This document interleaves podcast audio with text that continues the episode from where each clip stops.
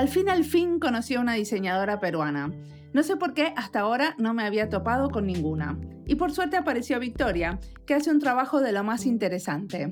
Ella también vive en Helsinki, pero no la invité a la radio porque en las primeras semanas de la cuarentena pensé que no era una buena idea hacer el programa ahí. Ahora ya pienso diferente y estoy yendo de nuevo, así que seguiré publicando algunas de las entrevistas que hago en la radio. Pasemos a la entrevista de hoy. Victoria Palacín se define como investigadora y activista y nos abre la cabeza contándonos maneras satíricas de hablar y diseñar en relación a la muerte, o cómo bailar los datos puede hacernos entender data de una manera diferente. Escuchemos su historia. Mi nombre es Mariana Salgado y esto es Diseño y Diáspora.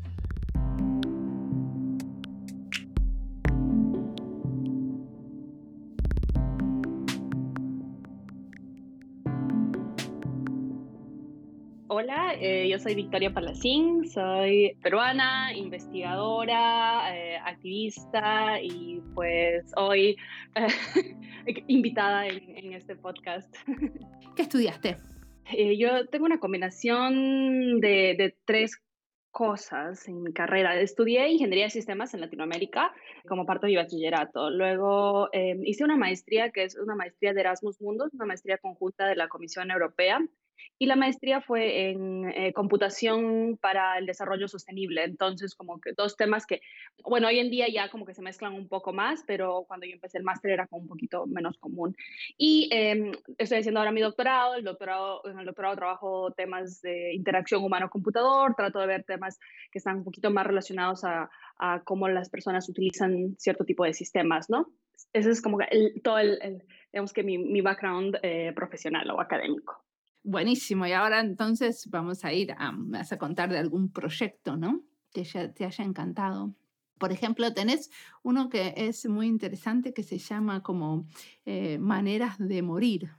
Ah, el de Maneras de Morir. Sí, ese fue un proyecto bastante gracioso que eh, lo desarrollamos durante el 2014, si no me equivoco, con un grupo de compañeros del de, máster. Pues este proyecto básicamente era un proyecto que fue resultado de una hackatona. Eh, una hackatona eh, que la NASA hace una, unas hackatonas que se llaman los Space Apps Challenge cada año y pues este, en diferentes países como que se, suceden diferentes eventos, ¿no? Y participé en el de Finlandia ese año y esta aplicación básicamente lo que hicimos fue crear una aplicación que utiliza datos de la NASA, que son datos climáticos de los últimos 100 años y utilizábamos esos datos para predecir de maneras muy satíricas cómo irías a morir pues debido al cambio climático, ¿no? Entonces tú ibas y seleccionabas, uh, yo vivo aquí, entonces decía, bueno, lo más probable es que termines como en un incendio forestal, ¿no? O que termines bajo el agua. Entonces era una manera muy satírica de, yo creo que bromear con un tema que es el, morir y del tema de cuáles pueden ser los efectos más trágicos del, del calentamiento global.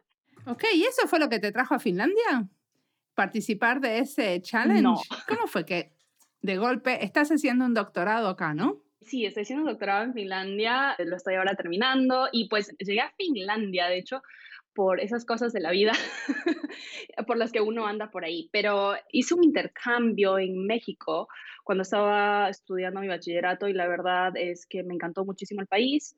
Eh, así que cuando terminé mis estudios decidí hacer eh, una, estancia de, una estancia profesional en, en, México. Entonces estuve trabajando ahí como gestora de proyectos y eh, durante ese año escuché pues que eh, la Comisión Europea tenía estas maestrías llamadas Erasmus Mundus, que son como el programa de maestrías conjuntas. Estas maestrías básicamente consisten en que dos o tres universidades europeas se unen, crean un programa y ellos eh, crean un currículo en el cual tú tienes que estudiar en cada universidad como un semestre, por ejemplo. Y pues yo postulé a una maestría y afortunadamente fui seleccionada. Entonces, eh, al terminar mi estancia en México, tuve aún otra estancia en Chile con la que estuve trabajando un ratito y luego me mudé para Europa a estudiar mi maestría. Entonces, la maestría tenía tres universidades, la Universidad de Lorraine en Francia, la Universidad de La Peranta en Finlandia y la Universidad Luleå en Suecia. Entonces, fui muy afortunada que tuve que pasar por esas tres universidades, también tuve un par de estancias en Rusia durante ese proceso y pues así fue como que llegué a Finlandia. Y luego tuve que hacer mi tesis de maestría para la universidad en Finlandia y ahí fue cuando eh, los profesores de la universidad pues me invitaron a, unirme al, staff de investigación. Y así fue como inicié mi, carrera como académica en Finlandia. Buenísimo. Después vamos a charlar ¿no? de tu investigación de doctorado, pero antes quería hablar de otro proyecto que me causó mucho curiosidad cuando lo leía. Es esto de danzar los datos, que tenés un proyecto de baile con datos. Sí, de bailar con los datos. Sí, ese es un proyecto muy entretenido. Em, bueno, como mencionaba, em, pues estoy haciendo mi doctorado aquí en Finlandia, pero yo también soy investigadora afiliada con el eh, Instituto Tecnológico de Massachusetts, con el Centro de, de, Civic Media. Uno de los proyectos que estuve desarrollando ahí el año pasado fue este proyecto, el de bailar con los datos. La idea eh, nació a partir de yo creo uh, que observar cómo muchas personas realmente se frustran cuando están intentando explorar datos, ¿no? Tú, uno observa a los ciudadanos comunes y los ciudadanos comunes normalmente consumen sus datos, eh, o si bien en noticias o en redes sociales o en videos, de alguna manera que ya ha sido preparada y preprocesada por alguien, ¿no? Pero cuando tú les enseñas datos un poquito más, digamos que sin prepararse, yo qué sé, gráficos o, simplemente matrices, muchas personas simplemente se bloquean y dicen, no, no, no, es que yo no entiendo eso, eso es para expertos. Entonces, existe como esa percepción de que los datos son para los expertos y que nosotros solamente tenemos que consumir historias ya construidas, ¿no? Entonces, las personas no tienden a cuestionar los datos, a preguntar, oye, pero ¿por qué está eso así? Ahora, los datos son, son altamente contextuales, dependen mucho del contexto en el que han sido recolectados y claro que tienen muchas limitaciones. Entonces, lo que queríamos hacer es, vamos, ¿cómo acercamos esto? Y hay un proyecto eh, que se llama Baila con tu, Baila, tu PhD, hay otros proyectos que son, hay políticos bailando sus propuestas, entonces se nos ocurrió, oye, ¿qué tal si empezamos a bailar los datos? Y me uní con un par de, un, par de investigadores, Rahul Barajaba y Laura Perovich. Laura trabaja muchísimo el tema de la fisicalización de los datos ella está tratando de, traer los datos y hacerlos físicos. Entonces, los, ha hecho, por ejemplo, cosas como vestidos que tienen los datos o las tendencias en los datos impresos en ellos, tiene como aparatos que cambian de color dependiendo de la calidad del agua, maneras diferentes de, mostrar los datos. Entonces nos ocurrió hacer esto de bailar con los datos y empezamos a diseñar una serie de, de, seminarios y talleres con, con ciudadanos, a diseñar un método a través del cual las personas pueden ver datos, o sea, y esas historias ellos la transmiten a través de movimientos. Muchos hacen como pantomimas, otros hacen un poquito más, algo más abstracto. Pero ¿qué datos les dieron? O sea, cuando yo era chica hice mucha expresión corporal, ¿no? Así se dice en Argentina como cuando tenés clases de danza donde se baila libremente sin seguir a un profesor. Entonces, por ejemplo, me ponían un poquitito de limón en la lengua y tenía que bailar lo que me producía el limón. O sea, yo hasta ahí todo lo entiendo. Pero ¿cómo hago para bailar un dato? ¿Qué datos les hacía? O sea, todavía no entiendo cómo era la consigna.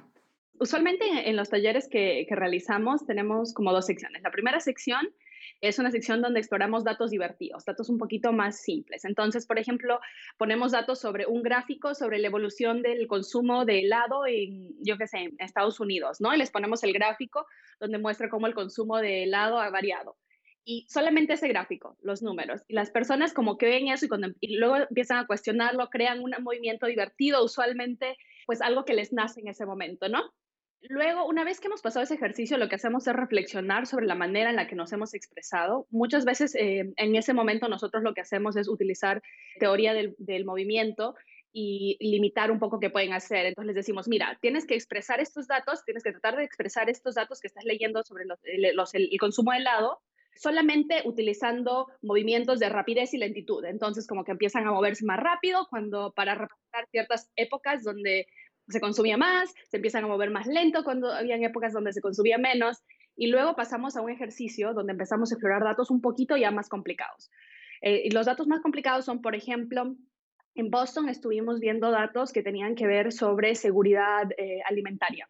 Entonces estamos viendo diferentes datos, un poquito ya más complejos, tablas y figuras, que contenían información sobre qué zonas tienen más inseguridad alimentaria, qué tipo de zonas tienen, por ejemplo, más educación, menos educación, cosas totalmente separadas. Y luego las personas podían ver estos datos y podían elegir, mira, lo que yo quiero hacer es intentar crear una historia donde yo hable sobre, eh, digamos que la distancia de entre el número de supermercados que, digamos, tiene una zona y la inseguridad alimentaria, ¿no? Y entonces empezaron a crear historias del tipo, recuerdo una historia donde, donde un grupo empezó a actuar utilizando movimientos como de ahora estoy caminando, ahora estoy corriendo, ahora estoy como trabajando mucho más para llegar a, la comida, ¿no?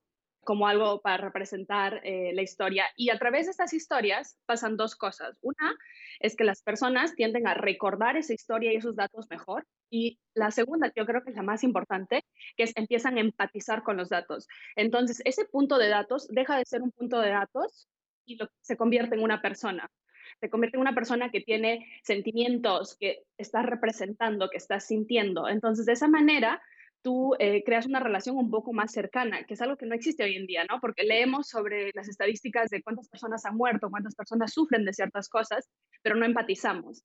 Entonces ahí creo que eh, este método como que tiene mucho potencial para poder trabajar eh, temas que son un poquito difíciles para ciertas comunidades, quizás temas de inmigración, quizás temas eh, un poquito más delicados, que puedan ayudarnos a entender las experiencias de los otros.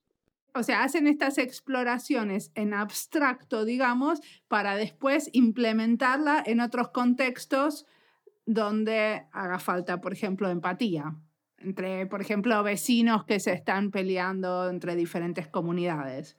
Entonces, la idea es que después este tipo de ejercicios les sirva para, para que no haya más ese, ese discurso polarizado entre las, dos, entre las dos comunidades.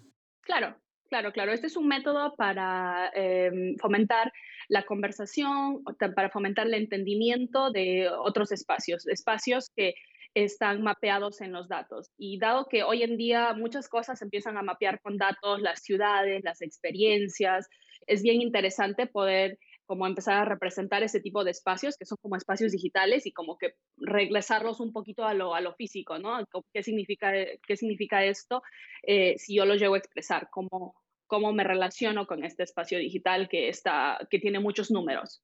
Y vos en un momento decías que la gente cuando está mirando esos datos lo que ustedes quieren es generar como una crítica a esos datos, que la gente no tome los datos como si fueran la pura verdad, sino que haya una controversia. ¿Cómo la danza ayuda a eso? El baile aquí es como un, proceso que ayuda, ayuda como a, a, facilitar todo, todo el taller, ¿no? Pero lo interesante es que cuando las personas tienen que crear un baile con estos datos, empiezan a cuestionar lo que están, lo que están leyendo, porque empiezan a tratar de crear una historia. Entonces dan cuenta, esta historia hace sentido o no hace sentido, esto es consistente o no es consistente, oye, esto no tiene esto no hace sentido o esto se conecta con aquello, ¿no? Entonces recuerdo una vez una participante se nos acercó y nos dijo, oye, mira, es que acabo de observar que la zona D tiene como muchísimos casos de eso y acabo, y esto no está en sus datos, pero yo soy aquí y esa zona es una de las zonas que tiene la mayor, mayor cantidad de personas que salen de la cárcel en nuestra ciudad. ¿No? Entonces, y eso era algo que era como conocimiento muy local de ella, que no estaba en los datos, pero ella como que podía relacionar eso, pero a la vez habían personas, por ejemplo, en muchos de los workshops las, personas empiezan a cuestionar, ah, no, pero es que estos datos, o sea, puede que sean, si son de encuestas donde las personas han tenido que responder estoy feliz o no estoy feliz, pues puede que las personas simplemente lo hayan marcado por presión, entonces empiezan como a reconocer las limitaciones de los datos, que son cosas, cuestiones que normalmente no, no salen a flote.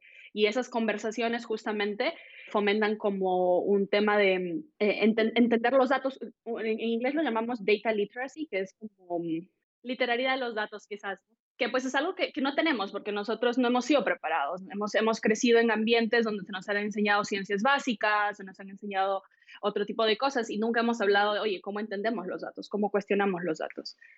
Muy interesante, pero también creo que me estoy preguntando, ¿no? ¿Qué diferencia haría? Porque yo creo que esa, esa mirada crítica viene de manipular esos datos, de estar un tiempo mirando esos datos con mucho detalle, que en general no es lo que hacemos.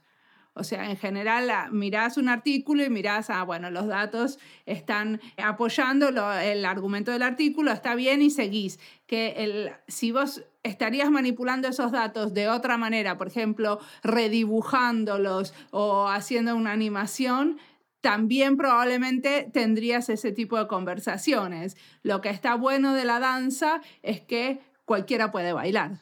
Claro, claro, exactamente. Y justamente yo creo que es importante como resaltar de que eh, la equidad al acceso a los datos eh, no existe hoy en día, porque lo que tenemos incluso son campañas de datos abiertos, pero los datos realmente son liberados en formatos que solamente son accesibles por pocos, porque son personas que tienen acceso a la infraestructura, tienen acceso a las computadoras, a los equipos y aparte tienen acceso al conocimiento de cómo analizar los datos. Entonces, democratizar el acceso a los datos con este tipo de métodos hace que se convierten en herramientas para entender los datos en, en general, hacen que entender los datos no sea solamente más divertido, pero también que sea un poco más accesible para todos.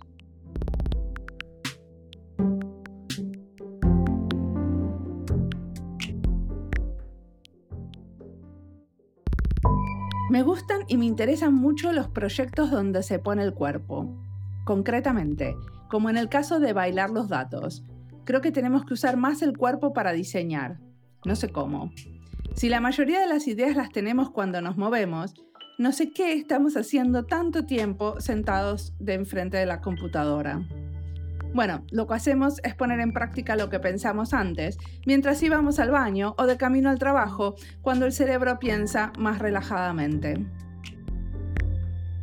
En el diseño de servicios se usa mucho hacer dramatizaciones. A mí me encanta. Incluso una vez presentamos un proyecto así y ganamos un concurso. La verdad que pensé que éramos unas caraduras, pero la idea les gustó. Y la presentamos con una obrita de teatro. Sí, éramos tres diseñadoras que en ese momento trabajábamos como investigadoras haciendo una especie de sketch. Y tenemos cero capacidad para el teatro, porque a mí eso no se me da muy bien. Y a mis amigas tampoco. Bueno, lo digo también para darles valor. Los demás, los otros que concursaban, tenían unos paneles de los más bonitos y muy profesionalmente hechos. Pero bueno, logramos transmitir la idea, en ese caso con el drama. Bueno, también espero que se estén moviendo mientras escuchan este podcast, porque si se están moviendo, seguramente se les van a ocurrir cómo utilizar en su trabajo algunas de las muchas ideas que propone Victoria. Sigamos escuchándolas.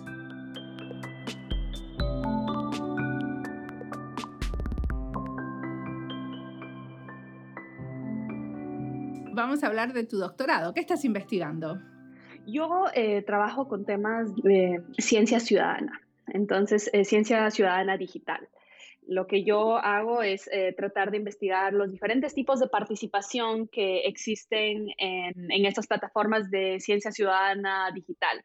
Ahora, les voy a dar un ejemplo de ciencia ciudadana digital. Eh, muchos en Latinoamérica, creo yo, son, están familiares con Waze. Waze es esta plataforma donde vas y cuando manejas, como puedes ir reportando, ah, aquí hay algo roto en la calle, hay plataformas muy similares hoy en día que se utilizan para, por ejemplo, reportar radiación, reportar cuáles son los problemas en tus calles o cuáles son problemas de medio ambiente, por ejemplo, ¿no? Que ayudan a gestionar eh, los recursos en las municipalidades y pues eh, lo que yo hago es estudiar estos tipos de participación digital y qué tipo de mecanismos de, de diseño de interfaces pueden ayudar a, a nutrir estas, estos tipos de participación sana, ¿no? De participación que, que dura en el tiempo, participación que hace que las personas se sientan bien y que sientan que están obteniendo un beneficio para ellos.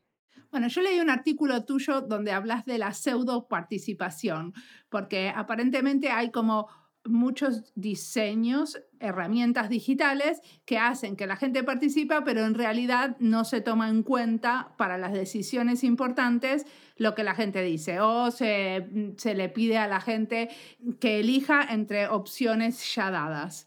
Pero yo quería saber un poco qué opinas vos sobre, eh, acá hubo un proceso muy grande de presupuesto participativo en la ciudad de Helsinki, en donde la gente eh, podía eh, armar, los vecinos se reunían, hacían talleres en las bibliotecas del barrio y podían armar sus propios, sus propios proyectos y después votamos todos para ver cuánta plata se le daba a qué proyecto. Y había mucha plata destinada a esos proyectos.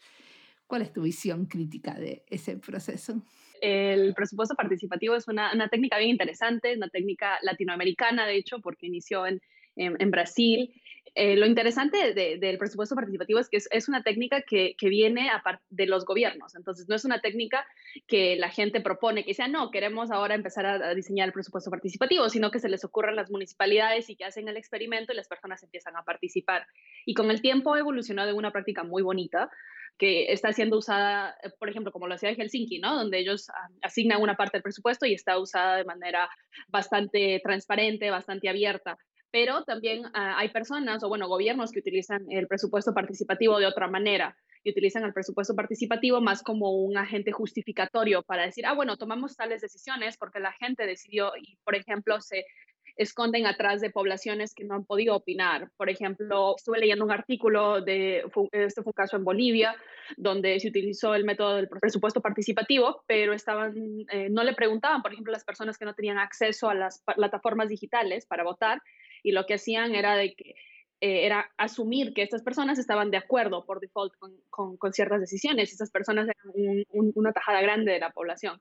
Entonces era, era como un mecanismo, ahí era como un mecanismo un poquito, un poquito, un poquito diferente, pero es igual, yo creo que un paso, un paso adelante para, para, construir estas, estas sociedades un poco más participativas, donde las opiniones de las personas realmente cuentan para decidir qué se hace y qué no se hace, y qué se construye y qué no se construye, ¿no? Entonces la cuestión sería como no hacer tanto hincapié en el título presupuesto y participativo, sino ver también como los, pequeños detalles en cómo se implementa ese presupuesto. algo así, ¿no? Claro, claro. Yo creo que es, eh, en general, eh, yo hablo mucho, no sé, no solamente del tema de diseño de presupuesto participativo, pero el tema de el diseño de cualquier tipo de plataforma, porque muchas veces todas estas, eh, estas campañas de presupuestos participativos o, de participación ciudadana hoy en día se están mediando a través de tecnologías, ¿no?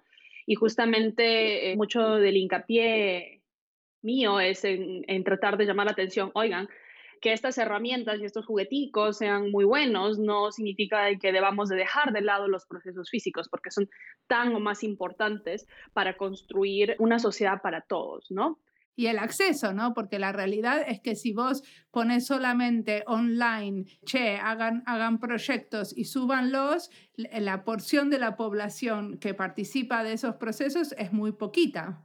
Por eso necesitas los facilitadores en los barrios y por eso necesitas ir, si no, tenés siempre los mismos. Claro, y eh, empiezas a generar eh, una, una clase de élite digital, ¿sabes? Porque lo que pasa es que tienes ahí una élite que son las personas que tienen internet, que tienen el conocimiento, que tienen todo para poder participar. Y si esas personas son las únicas personas a las cuales escuchas cuando estás haciendo un proceso de creación, al final terminas solamente agrandando las brechas que ya existen en tu sociedad, porque esas personas ya pertenecen a una élite para tener el privilegio de también tener acceso a todo lo, digital. Y eso es algo bien interesante. Ahora, algo de lo que, de lo que mm, hablaba en ese artículo justamente era el hecho de que estas plataformas que nos permiten participar, que hoy en día están siendo como muy populares en muchos países, tienen un problema fundamental que es los ingenieros que construyen estas plataformas usualmente no piensan en qué es participación, entonces ellos, ellos piensan, ah, mira, le voy a poner un botoncito aquí, le voy a poner un mapita acá porque se ve muy bien. Pero al crear esas características, esas funcionalidades, no se dan cuenta que están restringiendo el tipo de participación. Entonces, si tú puedes participar con tu municipalidad y la única manera de participar es mandar una nota de 140 40 eh, caracteres, esa es una forma de participar, pero no te está realmente dejando participar o expresarte de otras maneras. Y ahí, es donde uno necesita como quizás trabajar y ver cuáles son realmente las funcionalidades que pueden permitir que la participación de manera pluriversal suceda en, en ambientes digitales también. Y creo que ahí hay como mucho trabajo para hacer como del lado de, de la gente que está trabajando en computación y también la gente que está trabajando en ciencias sociales. Hay un espacio ahí para cooperar. Y bueno, una de las cosas que, que, vos criticaste, que no entendí muy bien la crítica, que me gustaría hablar con vos, es que en Finlandia tenemos unas encuestas que hacemos cuando vamos a votar, porque como no votamos por listas, sino por candidatos, en general hay unos servicios digitales que, prestan como los medios de comunicación, eh, los medios de comunicación más grandes, uno se mete y hace una encuesta. Entonces uno va contestando eh, diferentes, qué es lo que yo creo que tenemos que hacer con la deuda del país, qué tenemos que hacer con la educación. Bueno, así en todas las áreas. Y entonces cuando termino de contestar todas esas preguntitas, me sale un candidato que es el que más se aproxima a mi manera de pensar. Y puedo leer qué es lo que ese candidato piensa. Entonces, estos servicios, como sabemos, tienen un algoritmo detrás que hace que en un medio me salga, bueno, tienen diferentes funcionalidades y maneras de preguntar también. Entonces, también es normal que en un medio me salga una respuesta y en otro otra. Pero también tiene que ver con el algoritmo. ¿Estuviste estudiando ese tema? Ese tipo de sistemas los mencionamos muy brevemente. Nosotros en el artículo nos, enfocamos un poquito más en el tema de las encuestas eh, lanzadas a los ciudadanos, ¿no? Encuestas donde, por ejemplo, ha pasado aquí en varias ciudades en Finlandia donde le preguntan a los ciudadanos de qué color quieres que sea el nuevo puente y de qué color quieres que sea algo pero las personas no tienen el poder de decidir, oye, pero es que yo no quiero que eso suceda, o, sabes, yo no creo que esto sea una buena idea, ¿no? Y es algo que no solamente sucede aquí, sino em, se, pues, sucede también en Latinoamérica. Por ejemplo, Chile. Chile ha sido catalogado como el gobierno digital más avanzado de toda Latinoamérica. Sin embargo, lo que podemos observar, y lo observamos el año pasado durante las protestas en Chile, es de que Chile tiene esta infraestructura digital que ha sido elogiada, pero esta infraestructura digital no ha capturado realmente lo que los ciudadanos quieren. Entonces ha tenido muchos de estos mecanismos donde le preguntan a la gente, ¿y de qué color quieres que sea tal cosa? ¿Y de qué, sabes, con cosas muy superficiales? Sí, o el nombre. ahora vamos a ponerle un nombre a este puente. Pero si yo no quería un puente, no me interesa que tenga nombre. Sí, o quizás hay otras prioridades, o quizás eh, los ciudadanos, ellos conocen sus contextos, los ciudadanos son expertos en sus, en sus ambientes de vida, entonces ellos saben muy bien cuáles son los tipos de soluciones que pueden apoyar, eh, apoyarse, bueno, crearse en su comunidad, que pueden funcionar mejor, que se pueden adaptar a las prácticas que ya tienen ahí, ¿no?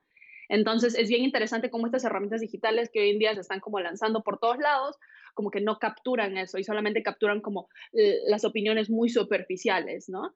Y eso, eso sucede porque cuando, cuando alguien está diseñando esas encuestas, eh, a ellos este, pues se les ocurre de que, ah, no, bueno, sabes, es que solamente podemos preguntarle esto a los ciudadanos, ¿no? Entonces, como que la participación no está realmente concebida desde el inicio, como solamente como es como un, un, apoyo, ¿no? Algo, algo bonito que, que, tú le agregas a tu proceso para que puedas decir que ha sido participativo, pero no es realmente participativo. Pero entonces, ¿qué tendría que haber? Tendría que haber como una reglamentación, una ISO, como tenemos una ISO de calidad, podemos tener una ISO sobre participación y decir, esto es pseudo participación, esto es participación de verdad, esto es participación abierta y maravillosa. ¿Qué hacemos para que esto empiece a funcionar?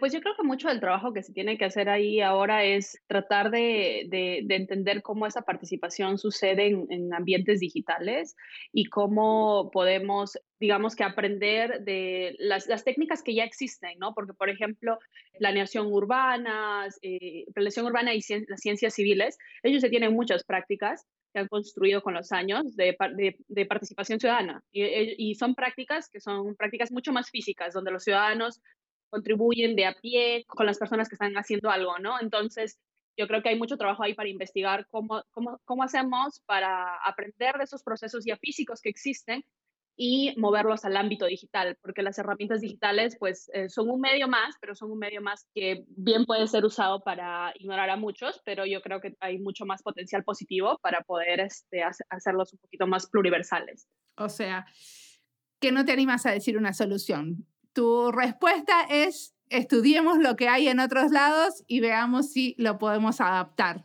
Sí, sí, yo creo que mi, respuesta va por ese lado, ¿sabes por? Porque lo que pasa es que no hay una solución, es, como uno de esos problemas complejos que es como el desarrollo sostenible, ¿no? Es, muy difícil de solucionar con, con una cosa, con un cambio solamente. Y yo creo que es un fenómeno tan nuevo porque realmente el acceso a herramientas digitales como las conocemos hoy en día, pues apenas llevan como 5 o 10 años a lo mucho, o sea, y las personas, eh, o sea, están teniendo el acceso a poder participar con sus gobiernos eh, Sí, pero para mí esto no tiene que ver con una herramienta digital o no. Cuando vos le estás preguntando a la gente de qué color tienen el puente, no importa, o sea, que sea una herramienta digital la que le pregunta o no, o sea, está bien, es importante, pero no es lo más importante. Lo importante es que le estás preguntando por el color y no le preguntaste si querían el puente o no lo querían. O sea, y eso no tiene que ver con la herramienta digital, eso tiene que ver con que se tomó la decisión antes de hacer una consulta. Entonces, perfectamente se le podría decir al que está planeando algo, hacer una especie de protocolo donde se le pregunte ¿Usted ya tomó la decisión? ¿Cuántas decisiones ya tomó antes de llegar a la consulta popular? Si usted quiere hacer una consulta con su ciudadanía, ¿qué está preguntando? ¿Qué quiere definir? ¿Quiere definir la existencia de algo o quiere definir una cuestión estética y, o eh, el nombre? Entonces, como algo para que, algún mecanismo para que la gente que está planificando esa consulta sea más consciente que lo que está preguntando no está haciendo a la participación. Claro, claro. Sí, definitivamente, definitivamente ahí se necesitan, yo, yo creo que son tres cosas, se necesitan como métodos, se necesitan mecanismos o instrumentos que permitan que, que, la participación suceda desde el inicio, desde la conceptualización, y se necesitan también indicadores para poder medir, medir que esta participación esté realmente sucediendo de la manera en la que tiene que suceder.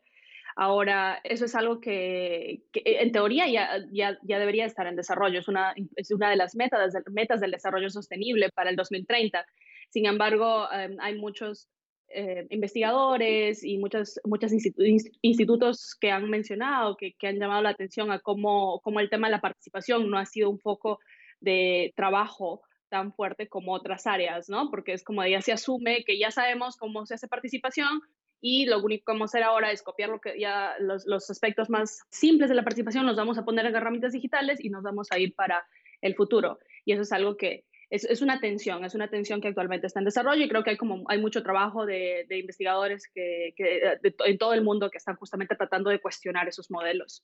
¿Cuál es la meta esta de la que hablabas de diseño sostenible para el 2030? Bueno, no es diseño sostenible, son las, las metas de desarrollo sostenible, los SDGs.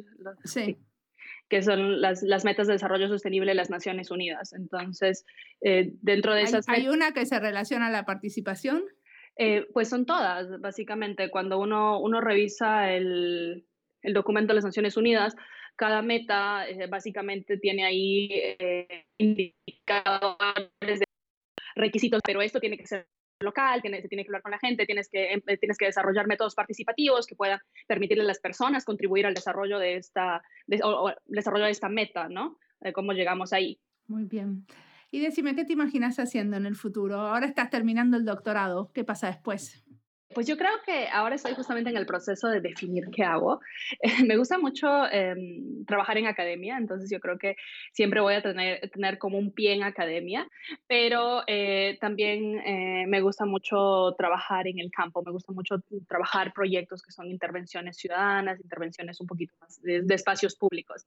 Entonces estoy esperando como tener un pie un poquito en trabajo con gobiernos y un poquito en trabajo con academia y me gustaría como encontrar el balance a a, esos, esos dos sectores. Perfecto. ¿Y qué cosas te inspiran? ¿Qué estás leyendo? ¿Qué te gustaría recomendarle? ¿Qué estás viendo? Dado que estamos en la época del, del, COVID, ando tratando de distraerme mucho con muchas cosas. Em, hay un libro muy bueno que, que, estoy leyendo ahorita que se llama Ciudades Radicales. Me encanta porque es un libro eh, sobre ciudades en Latinoamérica y está, eh, bueno, el, el autor eh, explica justamente cómo estas ciudades han sido creadas, como muchos de las, por ejemplo, las favelas, los asentamientos humanos, etcétera, cómo han emergido, cómo, cómo son espacios eh, emergentes donde la innovación sucede básicamente de manera cotidiana, ¿no? Para poder sobrevivir a tu día a día y cómo esos procesos justamente de, creación comunitaria, de apoyo comunitario, eh, son procesos bastante interesantes. Y estoy leyendo ese libro, lo recomiendo muchísimo, está súper este, bueno. Y eso fue un libro que, leí hace un rato y que me inspiró muchísimo, eh, que se llama Weapons of Math Destruction, que son como herramientas de destrucción matemática, una cosa así, de Cathy O'Neill. Y es un libro que habla bastante sobre temas, bueno, temas de mm, sesgos algorítmicos y cómo los algoritmos tienen el potencial de, de, ayudarnos mucho para poder avanzar en ciertos temas, pero como también esos algoritmos pueden ser utilizados para causar daño a muchas personas a la vez, ¿no? ¿Y estás haciendo algo con respecto al COVID? Pues más o menos, más o menos. Eh, ando, eh, como comentaba, bueno, tratando de, de enfocarme mucho en, en, en, cosas positivas ahora. Creo que es, algo que, que apoya, lo apoya mucho a uno y pues tengo la suerte de, de contar con amigos investigadores que, que, son igual, yo creo que de positivos y hemos empezado un proyecto eh, en el cual estamos estudiando los procesos de diseño, pero en espacios digitales. Entonces observamos de que con la pandemia también ha habido como una pandemia de hackatonas y de eventos virtuales donde las personas se están uniendo a crear cosas, ¿no?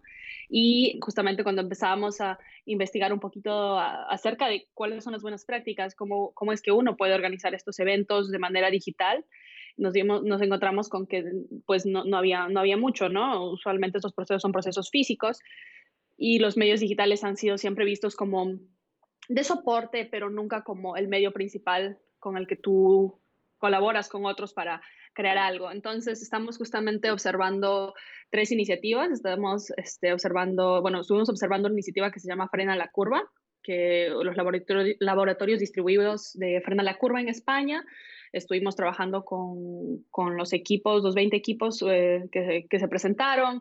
Estuvimos dándole seguimiento, viendo cómo, cómo es que se comunican, cómo trabajan, cómo hacemos para entender sus prácticas y ayudar a otras iniciativas parecidas. Y ahorita estamos estudiando otras dos eh, muy grandes, una que se llama Vence al Virus y la otra en Latinoamérica que se llama Cada Día Cuenta. Pues básicamente estamos haciendo eso, estamos intentando entender los procesos de diseño en situaciones de emergencia como las de como la ahorita como la del COVID, ¿no? Situaciones de confinamiento. Perfecto. ¿Y están ya tienen alguna conclusión? ¿Ya ya se dieron cuenta de algo? Pues nos hemos dado cuenta de un par de cosas bien interesantes. Una cosa que nos hemos dado cuenta es del tema del rol de las herramientas digitales como dentro, dentro de estos procesos de diseño, ¿no? Porque, eh, porque muchos de estos hackatones que le, recomiendan herramientas a las personas y luego los mentores también recomiendan eh, herramientas a las personas y eh, nos hemos dado cuenta que mientras más herramientas utilice un equipo, menos pueden, logran crear lo que quieren, porque como que toda la atención se dispersa en esto. Entonces, el rol de las herramientas, si bien es muy bueno para mediar la participación y para mediar la creación, también puede tener como un efecto un efecto negativo si es que no si, si, es que es como utilizado en exceso, ¿no? Como que confunde. Y lo otro fue justamente el tema también de las élites digitales. Nos empezamos a dar cuenta de que mm, las personas que están participando en este tipo de espacios justamente son personas que pertenecen de alguna manera u otra a, mm, a estas élites digitales, y eh, lo, cual, lo, cual, es, es, eh, es, positivo, están utilizando sus habilidades y las están poniendo en uso, pero eso significa también de que eh, se necesitan más espacios que también puedan permitir otros tipos de participación, ¿no? Y esos son como, esos son como dos observaciones como muy genéricas que tenemos ahorita y estamos haciendo entrevistas con muchos participantes para poder entender cómo, cómo es que crearon, cómo se comunicaron, qué procesos siguieron, qué, qué prácticas son buenas, qué prácticas este, no ayudan tanto y ver si es que podemos eh, ayudar a las iniciativas en Latinoamérica, porque el tema del COVID pues tiene para rato y seguramente van a haber más laboratorios ciudadanos en Latinoamérica tratando de lanzar ese tipo de iniciativas.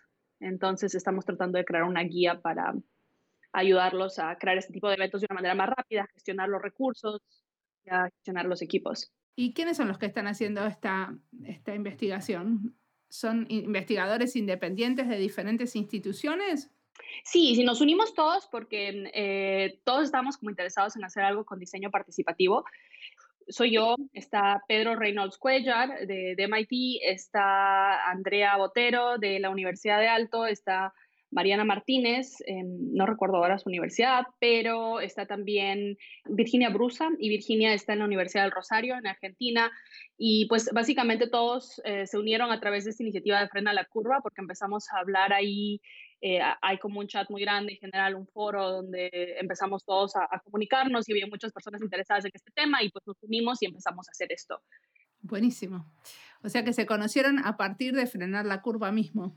Sí, o sea, algunos ya nos conocíamos como en aspectos, bueno, y en otros de otros espacios. Entonces, Pedro y yo ya nos conocíamos del laboratorio, trabajamos juntos eh, y conocí a Andrea, pues, eh, porque, la, porque he visitado Alto un par de veces. Y, pero, o sea, como que todos conectamos ahí. Y ahí fue cuando decidimos, este, oye, vamos a hacer algo, porque este, es un, este espacio es como nuevo, es un espacio nuevo y yo creo que puede haber, puede, puede haber un aporte al conocimiento y un aporte a, a, otros laboratorios ciudadanos para que puedan hacer esto en práctica, ¿no? Buenísimo. Bueno, muchísimas gracias por la entrevista.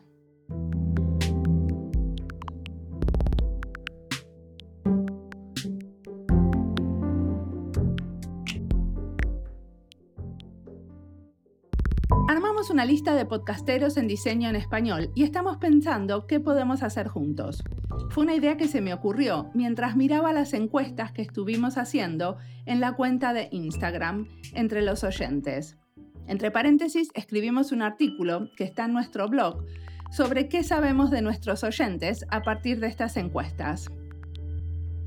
Pensé que estas encuestas sería bueno hacerlas entre varios podcasteros. Dos horas después éramos 12 en un grupo de WhatsApp.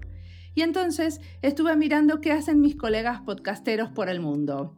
Escuchar lo que hacen ellos me ayuda a entender qué es lo que estoy haciendo. Creo que una de las cosas que a mí me sale muy naturalmente es entrevistar a investigadores y profesores en diseño. Tantos años en la facultad, estudiando e investigando, hacen que me guste mucho saber qué hacen los que investigan diseño. Especialmente me interesa cómo su práctica como diseñadores dialoga con la investigación y cómo la investigación enriquece la práctica de diseño. Espero que los que escuchen diseño y diáspora les parezca también interesante y le pierdan el miedo a los investigadores. Creo que el podcast es un buen medio para acercar la investigación y que no circule solo entre académicos, sino que también sirva para la formación permanente no formal de diseñadores. En general, los profesores o investigadores de diseño escriben en foros académicos y presentan en conferencias muy diferentes a las que van los diseñadores. Para mí no tendría que ser así, sino que tendría que haber más intercambio y menos burbujas en el diseño. En Diseño y Diáspora apostamos a salirnos de esa burbuja y escuchar solo a diseñadores, sino que estamos en diálogo constante con investigadores, como es el caso de este episodio con Victoria. También creo que es una manera de que algunos diseñadores les pique el bichito de la investigación, les den ganas de incursionar por esos lados, le vean la beta divertida hacer experimentos como los que cuenta Victoria, muy provocadores y tanteando los límites de lo posible.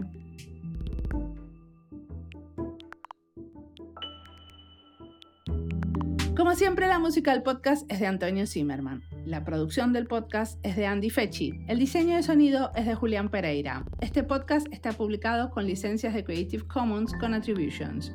Esto fue Diseño y Diáspora. Pueden seguirnos en nuestras redes sociales, en Instagram o en Twitter, o visitar nuestra página web diseñoydiaspora.org. No olviden recomendarnos. Nos escuchamos en la próxima.